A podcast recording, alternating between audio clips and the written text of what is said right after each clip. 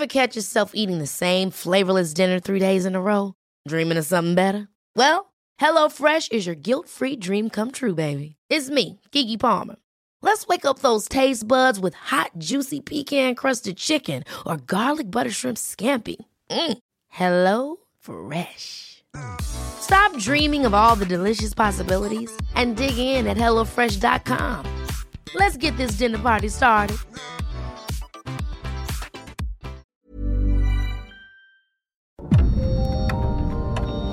Dialogando con mis psicoanalistas.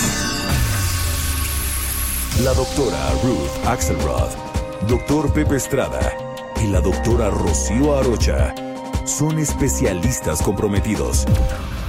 Profesionales que se interesan realmente en ti. A través de El Heraldo Radio, un espacio personal, íntimo e incluyente. Dialogando con mis psicoanalistas. Comenzamos.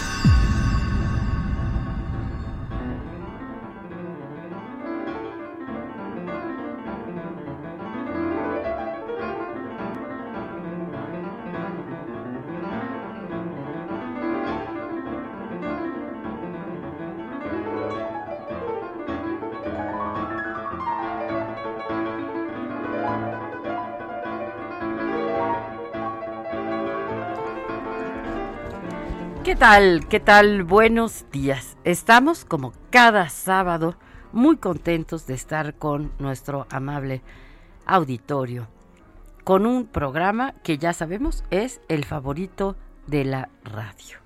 Hoy con un tema verdaderamente interesante. Soy Rocío Arocha, estoy aquí en el Heraldo Radio. Un placer estar con ustedes. Yo soy Pepe Estrada y sí, como bien dices, sin duda alguna, mi querida Rocío, nuestro programa favorito de la radio. Un placer saludarlos como cada sábado en esta bella mañana y bueno, trayendo temas de actualidad el día de hoy con un tema interesantísimo y que nos va a llevar a cuestionarnos profundamente por qué hacemos muchas veces lo que hacemos, mi querida Rocío. Tenemos también en estos micrófonos a nuestra querida amiga y colega, la doctora ¿Estás por ahí? Eso, Sí, aquí estoy, amigos queridos. Buenos días en este sabadito de sol para hablar de un tema tan complicado que es que si tengo éxito, fracaso. Y porque algo me sucede, hecho a perder las cosas que tengo. ¿Qué tema tan complicado, Pepe y Rocío? Es un tema complicadísimo porque a veces es muy difícil de entender por qué cuando llego al éxito, cuando alcanzo ese logro tanto tiempo anhelado, algo ocurre y que me meto el pie, ¿no? Entonces, bueno, vamos a estar hablando de, de eso con muchísimo gusto. Eh, les recuerdo nuestras frecuencias en la Ciudad de México es el 98.5 de FM, en Bronzeville el 93.5 de FHD4, en Ciudad del Carmen el 101.3 de FM y el 950 de AM, y en Coatzacoalcos el 99.3 de FM. Comenzamos. Los que fracasan al triunfar es este el título de un fabuloso escrito de Sigmund Freud, en el que nos explica cómo en ciertas ocasiones, cuando alcanzamos un triunfo largamente anhelado, hacemos algo para fracasar. Fracasamos por culpa, por creer que no nos merecemos el éxito y por muchos otros motivos. Casi siempre son motivaciones inconscientes. Es en ocasiones muy complicado tener logros y saber conservarlos. Es algo que requiere de mucho trabajo personal. Hemos sido testigos recientemente de cómo actores de gran talla se ven insertados en escándalos en los que queda claro que les es muy difícil asumir el éxito. Recuéstate en el diván, pensemos juntos sobre el éxito y el fracaso. Comenzamos.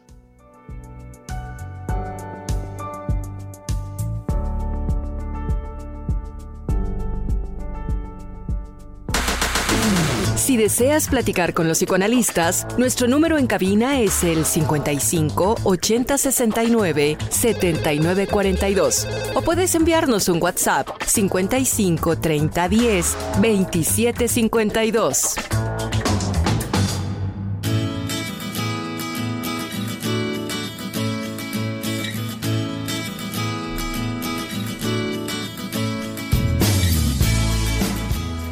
Así es, así es. Todos estamos o estuvimos muy, muy alertas, ¿verdad? Recientemente en la entrega de los Óscares. Imagínense, es el segundo programa más visto. El primero es el Super Bowl. El segundo son los Óscares. Y Will Smith, que además da cursos y hace podcast y demás sobre inteligencia emocional. Alguien lo está agrediendo, agrede a su esposa, cosa que desde luego es incorrecta, por supuesto, pero Will Smith pues se sale de sus casillas. A punto de recibir un Oscar, públicamente da una cachetada y grita e insulta de las peores maneras. Bueno, pensemos en Johnny Depp y Amber Heard, una pareja que ahorita pues está así como siendo un gran, gran escándalo. También Johnny Depp pues había llegado a lugares muy, muy altos en, Hollywood, ¿no? Es decir, actores de gran talla, actores que llegan muy lejos. Freud, cuando escribe Los que fracasan cuando triunfan, cuenta el ejemplo de un estudiante que quería tener el cargo de la cátedra, digamos, de un profesor, y cómo durante años pues hace todo para llegar a tener ese cargo, y en el momento en el que le dan el cargo, el, el, estudiante eh, tiene un problema de salud y ya no lo puede asumir. ¿Qué nos pasa? ¿Por qué cuando estamos alcanzando un éxito mediano, grande, enorme, por qué hacemos cosas que pues nos, nos tiran, ¿no? Nos hacen daño. Bill Clinton, pensemos en Mónica Lewinsky, ¿no? Pues es presidente, es presidente y comete algo que pues sí va mucho en eh, eh, hacia atrás en su carrera, ¿no? Es algo muy complejo. Tenemos mensajes, Ruth.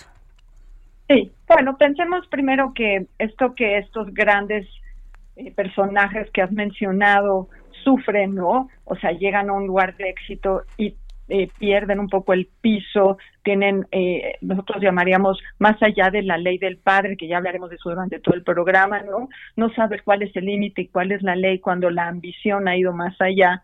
También es un defecto de carácter que valdría la pena considerar importante. Antes de que lea estos, eh, estos mensajes, quería como marcar que entendemos eh, como psicoanalistas que hay eventos en, en, la mente de cada uno de nosotros que nos generan alianzas, identidades, lealtades con ciertas ideas, ¿no? Pero que muchas veces esta, estos eh, efectos de alianza están en conflicto y a veces esta cuestión de eh, tener éxito, pero al mismo tiempo tener una imposibilidad de soportar, disfrutar, estar de acuerdo, tiene que ver con estos conflictos internos que traemos en la cabezota, pero que no siempre nos damos cuenta de ellos. Entonces, ojalá pudiésemos estar más alertas para que si lo, tenemos un proyecto y ciertas lealtades, sepamos cuáles son las antilealtades, por decirlo así, que serían las fuerzas que nos llevarían pues a tirar lo que hemos hecho. Bueno, tenemos el primer mensaje, es de Morris Finkelstein. Morris, gracias por escribirnos y estar con nosotros y podernos escuchar hoy. Nos dice, hola a toda la audiencia y a mis queridos maestros Pepe, Rocío y Ruth. Muy bonito programa como todos los sábados. Mi pregunta es, cuando estamos analizando la historia que nos cuentan amigos, conocidos y pacientes, muchas veces encontramos que en su etapa en la que empiezan a tener éxito y van para arriba, hay un sentimiento de culpa y de miedo, como si se tratara de un tropiezo en la carrera o en la vida. Mi pregunta es, ¿a qué se debe este tropiezo que nos desestabiliza en nuestra propia vida o carrera profesional cuando es lo que queríamos hacer? ¿Qué tal? No, pues buenísima, buenísima la pregunta. ¿Qué dices, Pepe? No, hombre, una, una pregunta excelente y sobre todo que da, que da mucho que pensar porque justo ese es el tema que ocupa a Freud en este trabajo tan importante, los que fracasan cuando triunfan, ¿no? Y que en realidad lo, lo lleva a, trabajar profundamente con el inconsciente y con las relaciones edípicas, ¿no? Eh, a final de cuentas, Freud va a utilizar eh, eh, este trabajo con el inconsciente para desarrollar los mecanismos masoquistas morales este, y también eh, de alguna manera obsesivos. ¿no? Pero justo acá con la pregunta que, que, nos hace Morris pareciera bien interesante y yo estaba pensando en, en Ícaro, ¿no? que a veces eh, es, un, es un buen símbolo para ejemplificar esto. A veces volamos demasiado alto y nos acercamos al sol y a veces hay que recordar que nos está prohibido. ¿no? Entonces cuando estamos pequeños recibimos una serie de mandatos que de alguna manera se van grabando profundamente en nuestro inconsciente. A veces no los tenemos presentes, precisamente por eso es el, término inconsciente, pero operamos como si los tuviéramos presentes, sin saberlo. Y entonces cuando estamos teniendo este éxito que nos lleva a acercarnos de alguna manera al sol, empezamos a caer, precisamente porque estamos acercándonos a aquello que nos está prohibido por estos mandatos inconscientes, ¿no? ¿Qué tanto, qué tanto la familia, qué tanto la culpa frente a la familia, no? Eh, yo he observado, tengo muchos años haciendo esta, esta observación en estas revistas de espectáculos, digamos, ¿no? Cuando paso por un puesto de revistas en el supermercado, que no la compro, la verdad tengo que decir que no la compro, pero sí veo la portada. y entonces está en la portada, eh, voy a inventar, ¿eh? ¿eh? Julio Iglesias en su yate espectacular. Y en la foto de al lado, su pobre madre en un jacal no tiene que comer. Al mes siguiente, eh, Rafael gozando en Ibiza y junto su pobre hermano en un jacal comiendo una lata de sardinas, ¿no? Parece. Yo me imagino que si esto sale siempre en estas revistas, pues es porque conocen muy bien quienes hacen estas revistas, cómo llama la atención o cómo queremos bajar al que sube el chiste este de los cangrejos, ¿no? Que dicen que va, unos, mexicanos va a una cubeta de cangrejos y no las tienen que tapar, no tienen que tapar la cubeta, porque entre ellos van bajando a aquel cangrejo que va subiendo. ¿Qué tanto es el coraje, la envidia de la misma familia que no tolera que uno de los miembros tenga más éxito que los otros? ¿O qué tanto es el inconsciente, como muy bien señalabas, Pepe, de pues ya estoy llegando acá, pero pues ¿cómo voy a tener más que mi hermano? ¿Cómo voy a tener más que mi padre? ¿Cómo voy a tener más que mi madre? Y entonces hago algo para meterme el pie. No, y esto es, esto clarísimo, esto que estabas diciendo, mi querida Rocío, justo pensando en cuántas personas empiezan a trabajar para salir adelante, ¿no? Cuántas veces lo hemos visto en, en, consulta y con nuestros conocidos, ¿no? Que empiezan de alguna manera a salir con esfuerzo, con trabajo diario, con, con muchas ganas y que de alguna manera empiezan a lograr algo y la familia empieza vorazmente, ¿no? Este, a, a buscar también una recompensa, casi, casi como si estas personas les debieran algo, ¿no? Es, es, es muy duro. Y claro, les debemos mucho a nuestros padres, a nuestros familiares, a nuestros amigos que nos soportan, pero en realidad nuestro trabajo es nuestro, ¿verdad? Y hay que aprender a disfrutarlo, ¿no, mi querida Ruth? Bueno, yo creo que estamos hablando de qué tan importante es diferenciarnos de nuestros familiares qué tan importante es darle lugar a cada persona dentro de su familia. Y creo que también estamos hablando de los dobles mensajes tan importantes que los padres, sin darse cuenta, pueden eh, estar ofreciendo a sus hijos, a sus hermanos, ¿no? Incluso a los mismos padres, ¿no? Es que quiero que me cuides, pero al mismo tiempo algo diferente está sucediendo, ¿no? Entonces, darnos cuenta de eh, estas dobles lealtades estas dobles circunstancias que, que nos llevan a veces a meternos solitos el pie. Pero hay veces en donde compramos un coche, estamos muy felices, este es una locura comprar un coche, pero bueno, lo voy a comprar a 24 meses, a 12 meses, como yo pueda, ¿verdad? Y se me olvida pagar el seguro del coche. Y saco el coche y por alguna circunstancia inconsciente, por alguna circunstancia que me dolió, tengo miedo, sacar un coche nuevo, ¿verdad? Deshago el coche en la esquina y no compré el seguro, porque no, no importa, no importa. Y entonces, qué barbaridad. Ese proyecto que era tener éxito, poderse sentir independiente, tener una deuda favorable para caminar, tengo que seguir pagando el coche y no tengo el coche. No es como un, ejemplo muy concreto de los ejercicios de eh, cuando nos metemos el pie. Y nos dice Mauricio Ramírez, al cual le damos las gracias que cada semana está también con nosotros, nos dice buenos días. Yo creo que esto se llama constancia y disciplina y no ver el éxito, el éxito como un fin logrado, sino seguir con la constancia y la disciplina, entendiendo que se tiene un éxito, pero se va por otro y se va por otro. Claro, entonces vemos que la ambición es importante, la ambición sana, no la patológica. La patológica nos va a llevar a lugares muy angustiosos, pero de una forma que nos permitan constancia en los éxitos, entendiendo los éxitos como cosas pequeñitas que hay que cuidar todos los días. Todos nos merecemos tener éxito en lo que hacemos todos los días. Claro que eso sumado nos va a llevar a un gran éxito. Por supuesto, por supuesto. Tengo aquí un mensaje del señor Guillermo Salcedo, que como todos los sábados ya es una costumbre que se comunique con nosotros y que se lo agradecemos mucho. Comenta que los éxitos pueden llenarnos tanto de alegría que a veces por lo mismo no nos los creemos y nosotros mismos hacemos que duren poco. Uy. ¿Qué tal? Fuerte, fuerte, fuerte. Fuerte puede ser, ¿no? Puede sí, ser. Sí, sí. Y fíjate que ahorita que, que estabas comentando esto, Ruth, el, ejemplo del carro me parece eh, fenomenal verdaderamente. Eh, y muchos de nosotros creemos que nos pasan cosas malas. O sea, como que tenemos todavía esta tendencia, ¿no? Que, que es algo muy humano, eh, derivado de, de, la mente infantil, primitiva, ¿no? De creer que hay algo eh, allá afuera que está ensañado con nosotros, ¿no? Sí, este, supersticiones, sí, sí, ¿no? O me van a echar la sal. Exactamente, Ajá. y esto es culpa del destino o mi karma.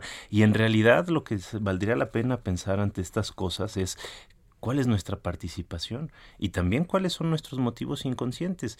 Ahí nada más me gustaría eh, eh, puntualizar una cosa que me parece bien importante, ¿no? A veces lo, defendemos mucho a, a, los papás, ¿no? Y también hay que pensar que no siempre estos mensajes son inconscientes. Hay, no todos los papás, no todas las mamás aman profundamente a tus hijos, ¿o sí, mi querida Rocío? No, pues mira, Tal vez los aman, pero siempre con una jiribilla, ¿no? A veces, a veces, no digo siempre, no, no, me, me, corrijo, no siempre. A veces yo siento que una madre puede tener envidia de su hija. Por supuesto. Puede tener envidia. Y entonces la madre está envejeciendo, la madre está eh, pues teniendo, digamos, menos posibilidades y la hija está en un momento extraordinario. Hay una, un cuentito de Gibran Jalil Gibran, el poeta libanés que a mí me gusta mucho porque está perfectamente ejemplificado, ¿no? Pone, habla la mamá, ay hija, estoy feliz de que te estás casando y le está poniendo el vestido, ¿no? Y la hija, y, en cursiva, ¿no? Dice como el verdadero pensamiento de la mamá. Estoy furiosa de que tú te estás casando con alguien más rico de lo que yo me pude casar. Y la hija le dice, mami, gracias que me hiciste el vestido. Y viene en, en cursiva pero me tuviste que poner el vestido que a fuerza tú querías, ¿no? Es decir, estas ambivalencias, estas problemáticas entre padres e hijos, muchas veces los padres o las madres nos mandan un mensaje de yo no quiero que tengas más éxito que yo. A mí me duele, me da envidia que tengas más éxito. Y ante la envidia solemos meternos en pie, el pie. ¿Por qué? Porque la envidia es muy ay, es muy difícil de tolerar. Cuando ves que alguien te está Ay, envidiando... pero y se, y se, esa envidia, sí. Rocío, Sí. quiero, quiero mencionar que la, todos podemos sentir envidia. Ah, ¿no? bueno, pero y 20 hay, veces y al hay día. tamaños. Sí, hay tamaños de envidia, ¿no? Hay envidia de la que te ayuda a competir y ayudar y a cooperar. Hay envidia de la mala, que es de la que estás hablando, que sin darnos cuenta vamos a querer destruir algo del otro porque no le toleramos que puede ser mejor que uno, ¿no? Claro, claro. Y entonces, ante ese temor de la envidia, mejor me meto el pie, mejor no llego más lejos, mejor eh, eh, cometo una cosa como la de Will Smith. Imagínense el pobre de Will Smith. Leí que durante los siguientes 10 años ya no va a poder participar en ningún evento eh, de películas y de estas cosas que hacía, ¿no? Entonces, imagínense qué dolor haber labrado, yo me imagino que le costó muchísimos años haberse labrado el afecto del público, eh, eh, la fama, el que era solicitado para cientos de películas, ¿no? Y ahora su carrera, pues verdaderamente destrozada. Destrozada, ¿por qué? Por no aguantarse, por no tolerar, por no saber cómo reaccionar en una situación. Pero esto en el fondo nos tiene que decir a fuerza que hay una situación inconsciente que hizo, que lo llevó a hacer este acto que le genera un fracaso. Entonces tenemos que estar muy, muy alertas de si de verdad queremos tener logros ¿Y qué van a pensar nuestras familias, nuestro padre, nuestra madre, nuestra hermana, nuestro hermano, en fin, qué van a pensar sobre ese éxito y cómo le vamos a hacer? Yo, yo tengo anécdotas de alumnas que me dicen, pues es que me va muy bien, pero me voy a París, le traigo a mis hermanas una bolsa, pero yo me compré la bolsa y la cartera y mis hermanas se enojan porque no les traje también a ellas la cartera, ¿no? Entonces, híjole, cuando las diferencias económicas, por ejemplo, son muy grandes entre unos hermanos o las diferencias de bienestar son muy grandes entre unos hermanos, ah, cómo interviene este asunto de los que fracasan cuando triunfan. Pero bueno, tenemos que irnos a un corte, regresamos. Esta oferta llega con mucha energía. 3x2 en todos los cereales, avenas, granolas y barras de cereal. Y además, pantalla BIOS de 32 pulgadas Smart TV a solo 3,490 pesos. Con Julio, lo regalado te llega. Solo en Soriana. A junio 2. Aplica restricciones.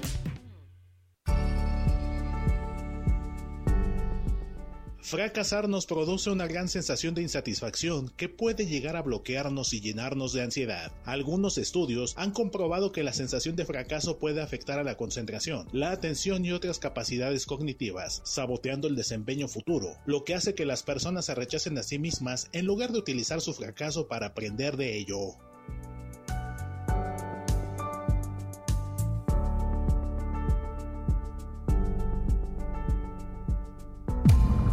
Los doctores Ruth Axelrod, doctor Pepe Estrada y la doctora Rocío Arocha continúan en un momento en Dialogando con mis psicoanalistas.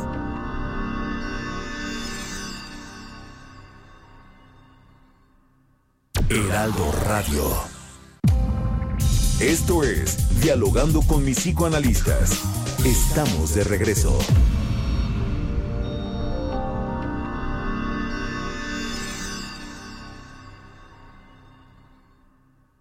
Viaja, vive, disfruta. Viaja con hasta 40% de descuento en Aeroméxico. Vive más vacaciones al acumular puntos Premier con hoteles en línea, Hertz o Uber. Y disfruta hasta séptuples puntos Premier por tus compras en línea, Gandhi, Gaia, Luna y más. En el Hot Sale de Club Premier encuentras todo para volver a disfrutar cada experiencia. Solo haber fracasado no significa que seamos personas fracasadas. A lo largo de la historia, un incontable número de celebridades como deportistas, músicos, escritores, entre otros, han explicado públicamente sus fracasos previos y cómo decidieron persistir y no abandonar para llegar al triunfo. Fracasar no significa ser un fracasado, solo se es un fracasado cuando se decide serlo.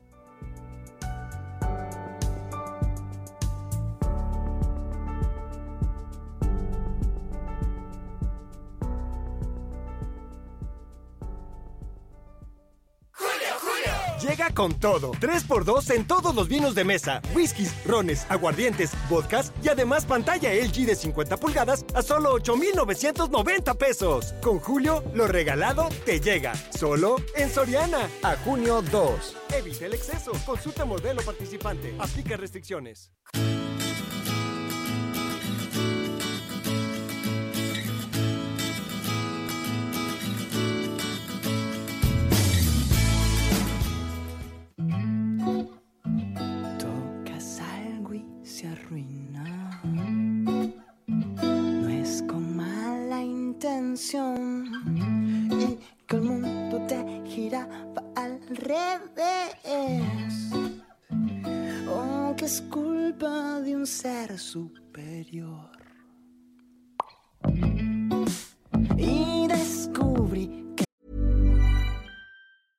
Cool fact a crocodile can't stick out its tongue. Also, you can get health insurance for a month or just under a year in some states. United Healthcare short term insurance plans, underwritten by Golden Rule Insurance Company, offer flexible, budget friendly coverage for you. Learn more at uh1.com.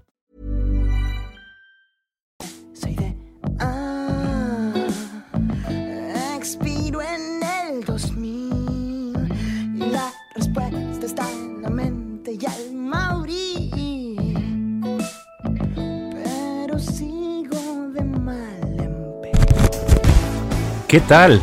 Estamos de regreso en nuestro programa favorito de la radio. Estoy en la grata compañía de mis colegas y amigas, las doctoras psicoanalistas Ruth Axelrod y Rocío Arocha. El día de hoy estamos hablando de un tema muy interesante que se llama eh, los que triunfan, los que fracasan cuando triunfan. Perdónese el lapsus porque a veces se nos da. y yo soy Pepe Estrada, somos el Heraldo Radio y venimos de escuchar una canción excelente de Cementerio de Inocentes. Se llama Auto Boycott.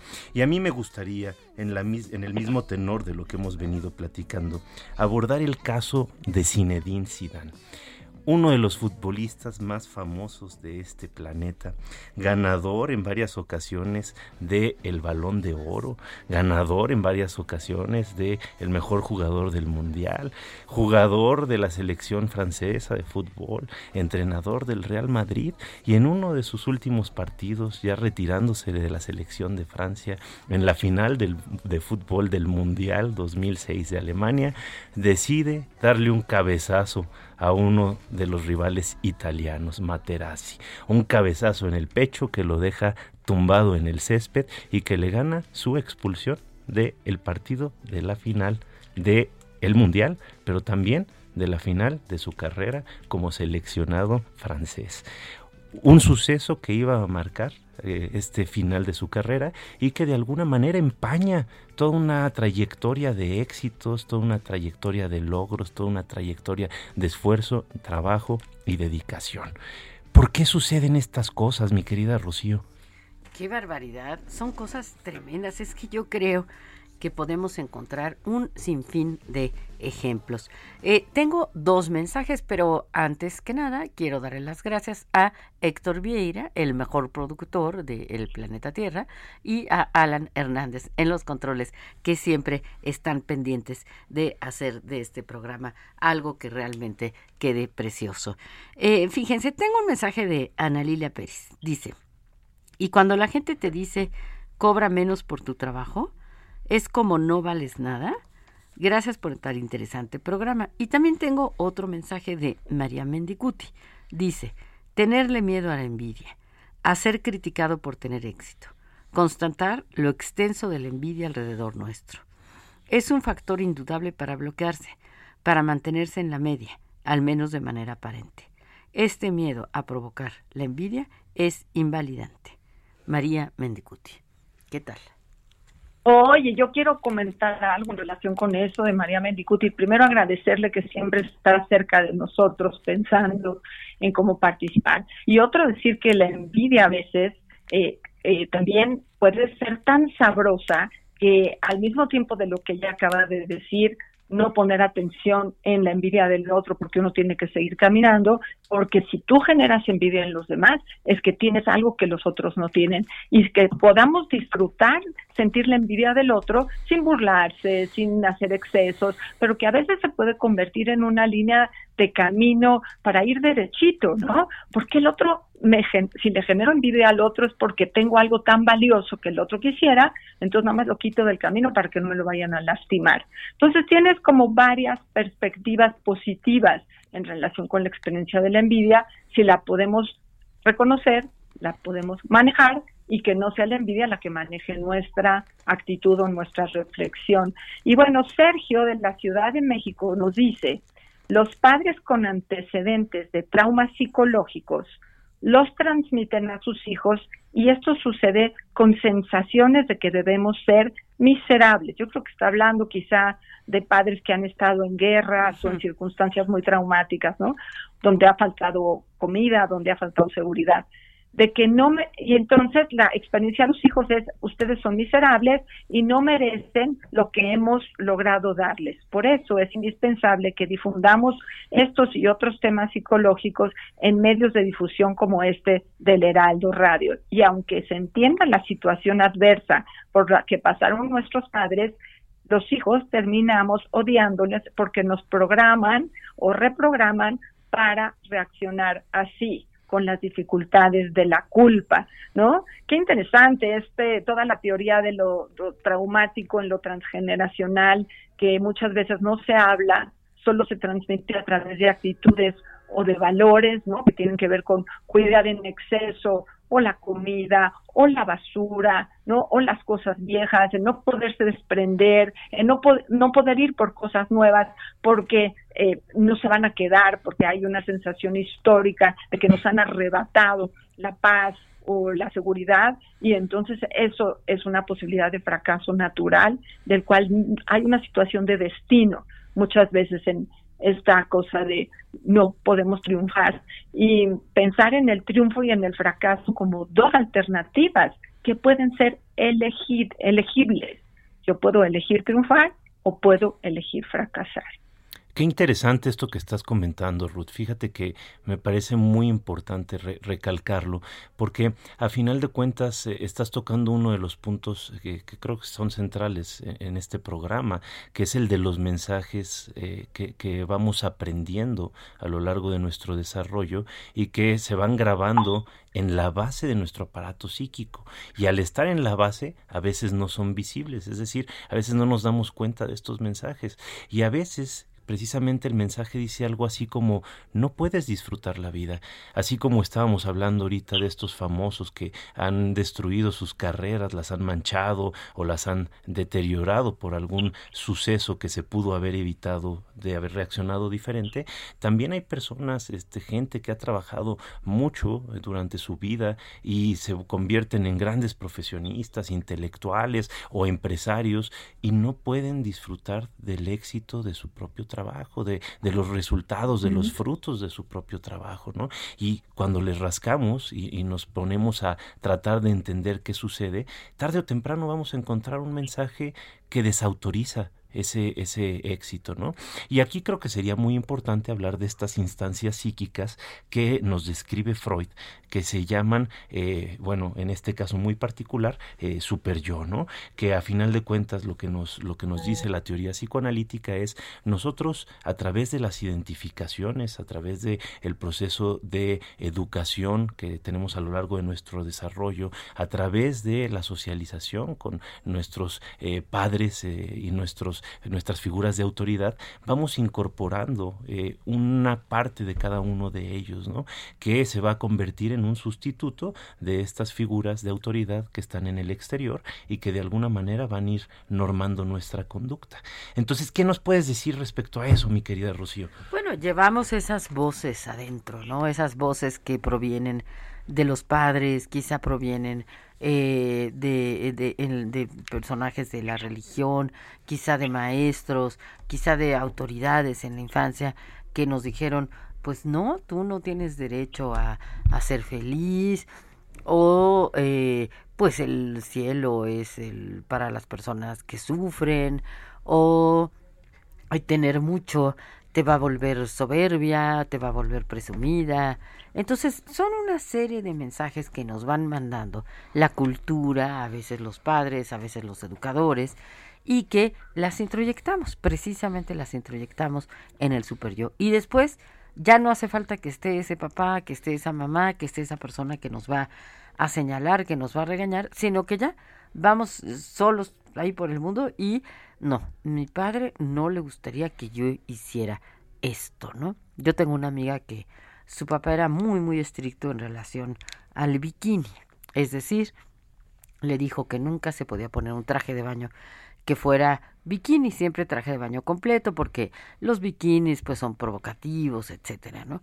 Su padre murió hace muchos años y mi amiga me decía el otro día, me da tristeza que nunca me pude poner un bikini y ahora que ya me atrevería, pues ya no tengo el cuerpo como para lucir un, bikini, ¿no? Pero sí, son esos mensajes que, que nos mandan, que, que introyectamos, que llevamos adentro y que muchas veces nos van a impedir disfrutar algo de la vida porque se, nos sentimos culpables, nos sentimos incorrectos, nos sentimos que estamos transgrediendo eh, preceptos, creencias de la religión, de ¿no? de distintos lugares. La cultura, de la cultura familiar. No se pensaba en líneas muy importantes para todos nosotros, que son las líneas del trabajo, el ejercicio laboral y las, y las líneas del ejercicio del amor y de relación de pareja, ¿no?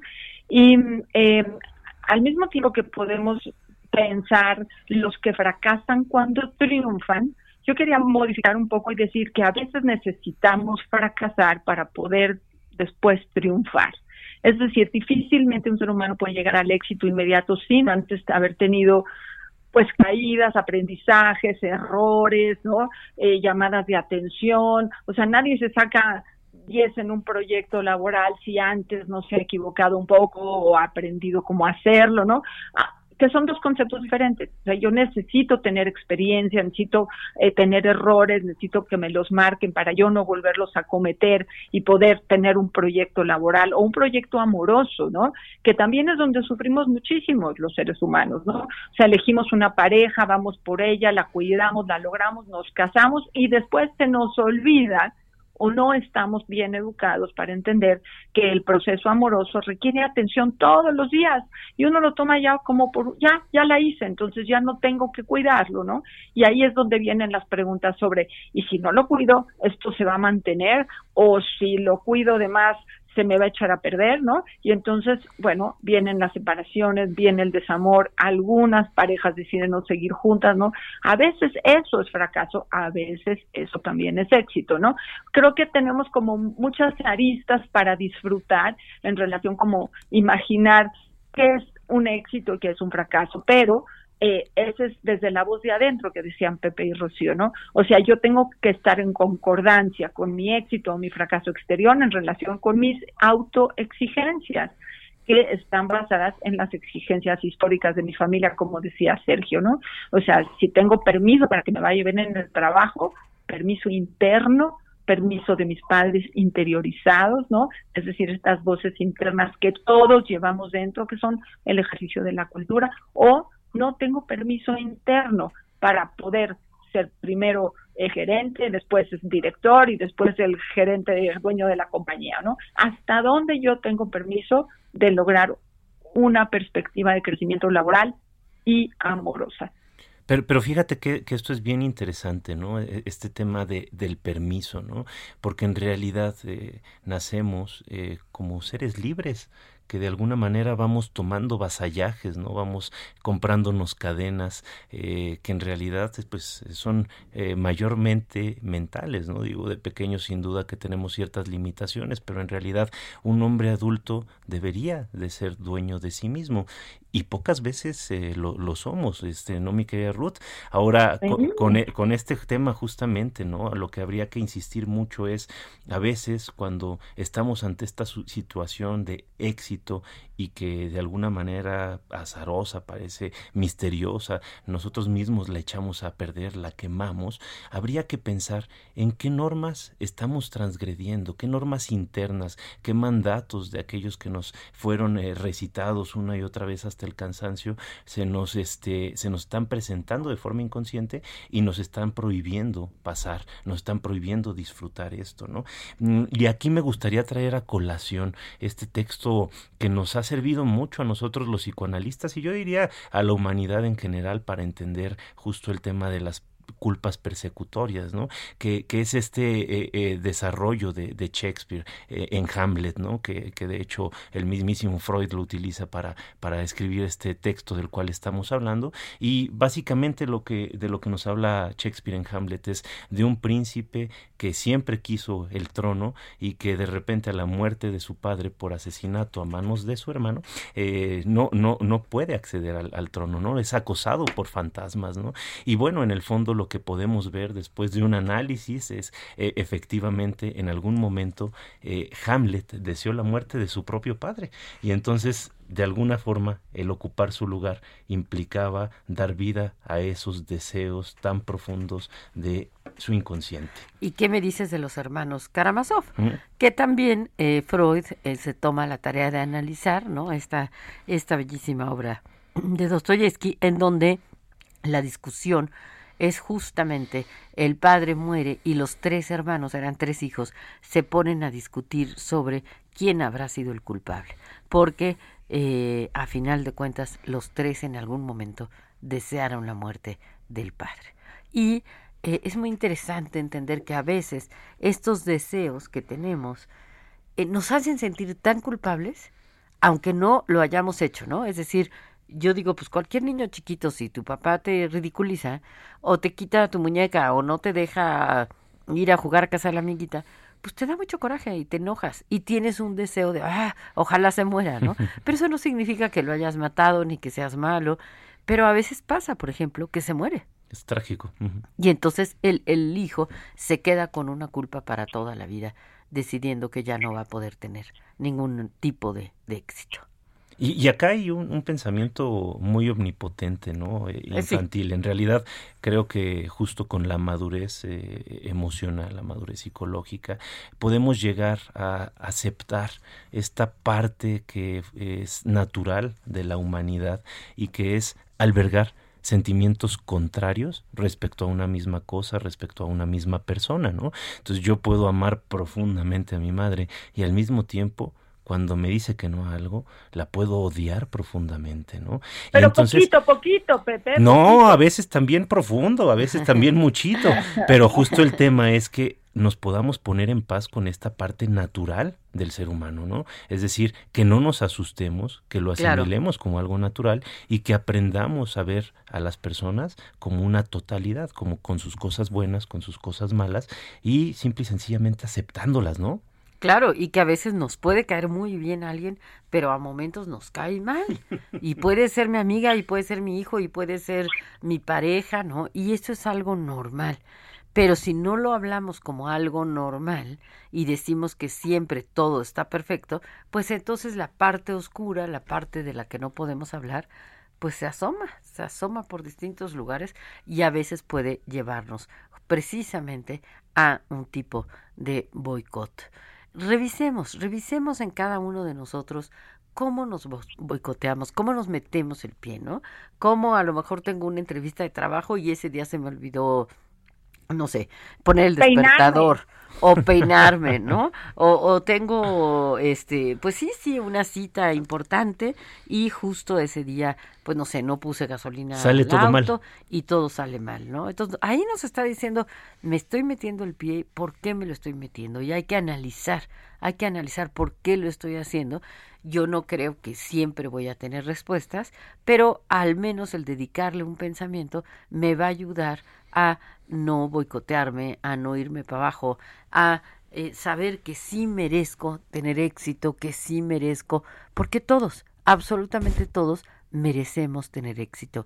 Así es, así es, Rocío, claro que sí. No olvidemos eso que acabas de decir, todos tenemos derecho a tener éxito. Y nos dice, buenos días, soy Juan Alcalá del Estado de México del tema del que estamos hablando, es evidente que es parte de la naturaleza humana y pone en evidencia la imperfección del ser humano.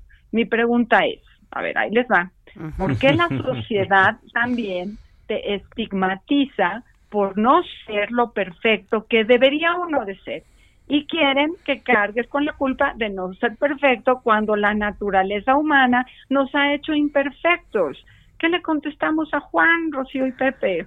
Pues claro, claro que todos los seres humanos somos un dechado de virtudes y de defectos, ¿no? Entonces, pues si la sociedad está esperando una perfección, en realidad es una fantasía, eso no puede ser real y eso no, no podemos esperar llegar ahí.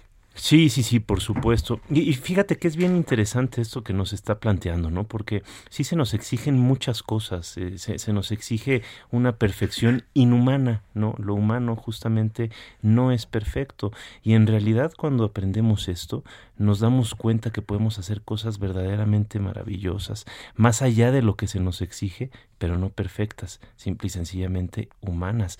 Entonces, ahorita volviendo a este tema del que, del que hablabas, Rocío, y que recalcaba Ruth, ¿tenemos derecho a tener éxito?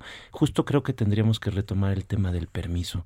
¿Por qué no darnos este permiso de crecer. ¿no? A veces nos quejamos mucho de que tenemos mucho trabajo, de que tenemos muchos pendientes, de que tenemos la agenda llena y tal vez no nos estamos dando cuenta de que eso es una bendición, es producto de nuestro esfuerzo y tal vez podríamos incluso disfrutar los frutos de todo ese trabajo y ese éxito que tenemos al alcance de nuestras manos. Absolutamente, qué bonito lo que dices, Pepe, porque es cierto, es cierto. Y yo, yo alguna vez vi un meme por ahí, ¿no? Que dice, bueno, si tengo un éxito y brillo y a ti te molesta, pues ponte lentes oscuros. Porque yo voy a seguir caminando a tener mi éxito, ¿no? Y si eso, si mi brillo te molesta, pues de verdad, de verdad, ponte unos lentes oscuros, porque yo no Bueno, voy a... antes de irnos rápidamente, sí, Sí. Des- les platico que Eli Miranda nos dice el éxito adquirido por eh, medios ilícitos eh, realmente no es éxito. Entonces, eh, bueno, es un punto que podemos eh, negociar hoy, Eli, ya estamos terminando el programa, pero eh, el éxito se puede como también categorizar en diferentes puntos. Él dice que si es eh, ilícito, él considera que eso no es éxito. Bueno, también sería para discutir eso, pero entonces también se relaciona con el tema de la próxima semana. Que, Así eh, es, que nos vamos a estar eh, hablando de los segundos matrimonios. Uy, venga. Un tema súper, súper interesante, ¿no? En el que eh, a veces es, hubo un fracaso y viene un éxito, que es el segundo ¿Y matrimonio. por qué no los cuartos y los quintos También, también? Pepe, también se puede, todo, todo se puede. Y también a veces el primero fue un éxito y el segundo un fracaso, ¿no? También es, es muy interesante ese tema que vamos a estar hablando la próxima semana. Pero bueno, tenemos, tenemos pronto que irnos despidiendo. Eh, cuidado, cuidado con los boicots, cuidado con hacernos daño, cuidado con pensar que la envidia eh, puede acabar conmigo, saber que la envidia del otro no necesariamente tiene que acabar conmigo. Cuando vayamos por la calle caminando y soñando, sí es importante ver al cielo, pero también ver el piso que estamos pisando. No vayamos a caer en un agujero. Mi querida Ruth, un fuerte abrazo a todos. Yo me despido, soy Pepe Estrada. Nos vemos el siguiente sábado. Permiso para triunfar para todos. Feliz sábado. Feliz sábado, hasta luego. otras medidas de éxito. El sastre ha de perdonar, solo le pido hilvanar los trozos que iré poniendo. Cada vez que tengo fe, tengo éxito. Si perdono en vez de odiar, tengo éxito. Y si llego a tropezar y me vuelvo a levantar, tengo éxito. Si me acepto como soy, tengo éxito. Cada vez que pienso en Dios, tengo éxito. Y si un gracias escuché. Dialogando con mis psicoanalistas. Un diálogo personal, íntimo e incluyente. Por El Heraldo Radio.